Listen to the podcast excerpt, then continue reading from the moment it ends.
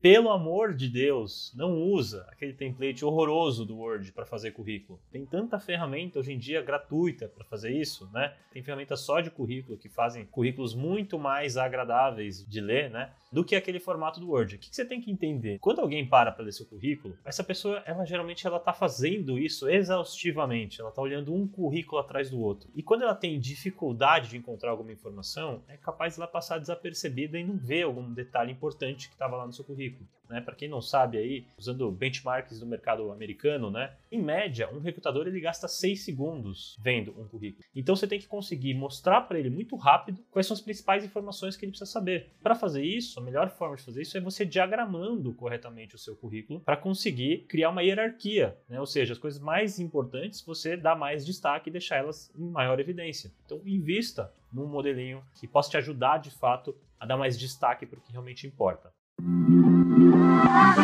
Quer aprender marketing digital no seu ritmo? Ter acesso a mais de mil aulas? Agora você pode assinar o Plano Pro mensal da Mirago a partir de R$ 79,90 por mês. E você cancela quando quiser, sem multas. Acesse mirago.com.br e comece agora.